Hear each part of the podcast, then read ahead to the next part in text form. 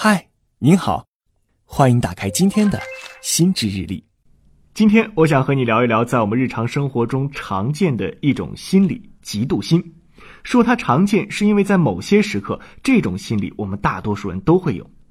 在我的印象里，第一次嫉妒别人应该是在小学四年级，一直和自己成绩相近的同桌，在期中考试后跃居为班级前五，为此啊。我是闷闷不乐了好几天，明明每天都在一起玩耍，他凭什么就能考进前五名，被老师表扬呢？进入成年人的世界，嫉妒就更普遍了。比如，身边那个一直默默无闻的同事，突然宣布他收到了五百强的高薪 offer，或者是隔壁座位总是蹭我饭的小明告诉我，上个月他全款买了一套一百多平的房子。如果仔细观察，你就会发现，这些被嫉妒的对象大多是我们身边熟悉的人。为什么会嫉妒他们，却不嫉妒巴菲特、王思聪们呢？毕竟这些人才是真正的富可敌国呀。其实这并不难理解，我们的社会发展到今天是有一定的层级划分的，每个人都有属于自己的层级。我们只和自己同一阶层的人构成竞争关系，而比我们高的阶层并不和我们构成竞争关系。在资源有限的前提下，竞争者获得的资源越多，分配到我身上的资源就越少。在这种心理下，如果某个在我们看来一直和自己平级的人突然超出我们一大截时，这种嫉妒心理就会自然而然的产生。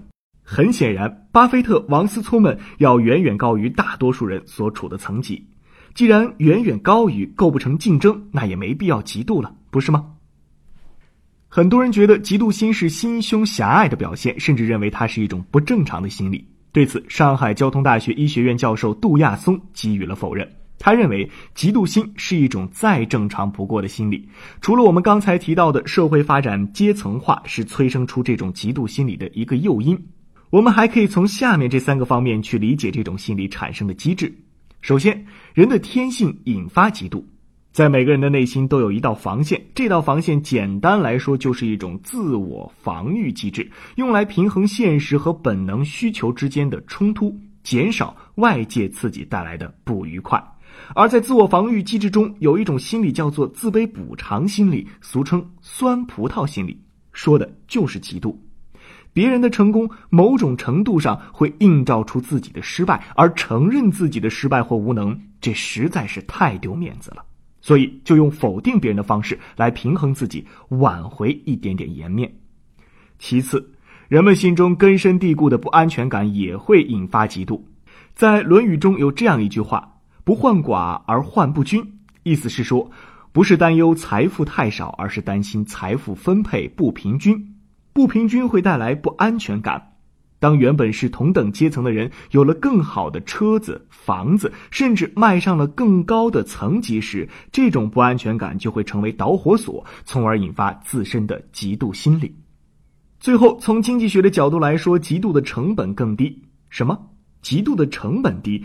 来听我慢慢说。想象一下，当一个人听到别人得到了更好的资源，这会引发他的危机感。这时候，他有两种对策。第一种是奋起直追，通过不懈的努力来提升自我，增强自己获取资源的能力。但一听就知道这个对策太费劲、太慢了。